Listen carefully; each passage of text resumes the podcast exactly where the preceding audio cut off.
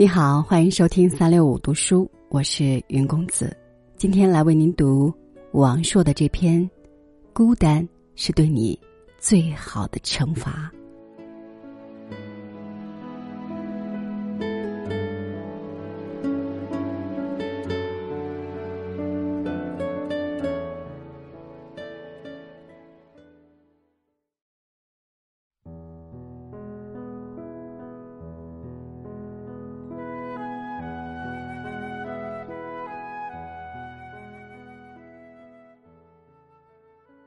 你苦，你比卡扎菲还苦，你总是一副苦大仇深的模样，似乎全世界都亏欠了你，没有一件事顺心，没有一个人顺眼，社会太黑暗，人心太险恶，你认为人与人之间都是种利益关系，各取所需罢了，你不相信爱情，两个人在一起不过是因为寂寞。你对人总是怀有戒备心，所以虽然你在人群中，虽然你脸上挂着笑，虽然你说着无所谓，却依然无法掩饰你眼底的孤单。你忙，你比奥巴马还忙，你总是马不停蹄的在奔波，你总有很多的应酬，你总有打不完的电话，你的口头禅是。我忙啊，这个世界仿佛只有你在忙，你没有时间谈情说爱，因为你在为自己的伟大目标而奋斗。你想改变世界，你最大的痛苦是时间总是不够用。当你拖着疲惫的身体回到清冷的房间时，偶尔也会感到一丝孤单。终于有一天，这一丝丝孤单累积起来，将会充满整个房间，让你无处可逃。你伤，你比林黛玉还伤，你沉浸在上一段感情中无法自拔，那些痛彻心扉，那些刻骨铭心，都让你有种欲罢不能的忧伤。时间长了，你自己也分不清究竟是忧伤还是为了忧伤而忧伤。习惯性忧伤，就和习惯性流产一样，都有很严重的内在负面原因，一旦形成很难改变。即使又有一个爱情的机会，你也会习惯性忧伤，习惯性逃避，然后习惯性孤单。你宅，你比普鲁斯特还宅。你沉迷网络，在游戏中呼风唤雨，体验成功的感觉。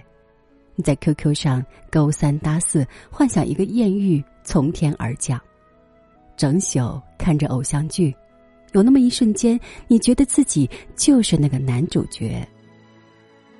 你天天吃泡面，天天熬夜，天天便秘。月月不洗脚，月月不理发，月月不换衣服。终于有一天，你偶尔看到了镜中的自己，红肿的双眼，浮肿的大脸，臃肿的身材。从那一天起，你恨所有镜子以及能反光的东西，自然也包括异性嫌恶的瞳孔。你喜欢低头走路。你说话时不敢看对方的眼睛，你的视野总停留在脚边三十厘米以内，你看不到天边灿烂的晚霞，也看不到天上璀璨的群星。你总在为脸上的某些瑕疵焦虑，即使对方善意的微笑，你也会认为是对自己的嘲笑。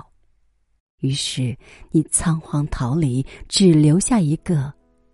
孤单的背影，你超凡脱俗，你卓尔不群，你是宇宙中唯一的你，所以你对你的另一半也绝不随便。你希望你的另一半玉洁冰清、清丽脱俗、知书达理、善解人意、色艺双绝、人神共赏。最后。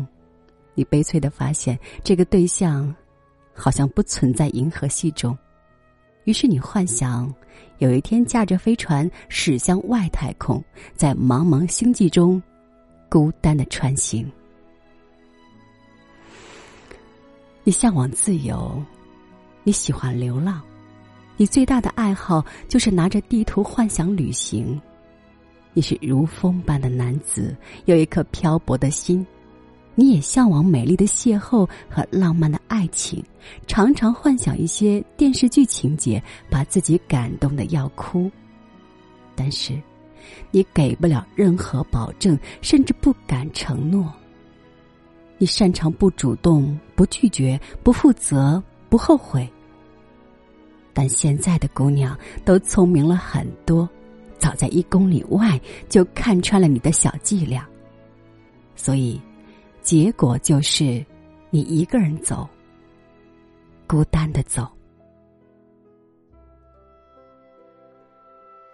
你缺乏安全感，认为太漂亮的。hold 不住，太丑的带不出，太活泼的过于风骚，太文静的缺乏情趣，年纪大的现实，年纪小的肤浅，好不容易碰到一个年纪合适、不美不丑、活泼文静适中的，结果是已婚的。你感情丰富，你说爱情的保鲜期只有七天。女人对你来说不过是件装饰品，戴上和摘下同样挥洒自如。你很享受这过程，你从不动真心，可能你也动过，不过你很快就会控制住，因为你深信谁动真心谁倒霉的道理。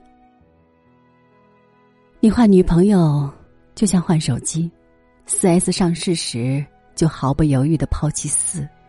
但是，你迟早会发现，你在抛弃别人的同时，别人也在抛弃你。终于有一天，你拿起手机翻遍电话簿，也不知道打给谁，诉说真心。所以，孤单是对你最好的惩罚。所幸，惩罚的。不止你一个人。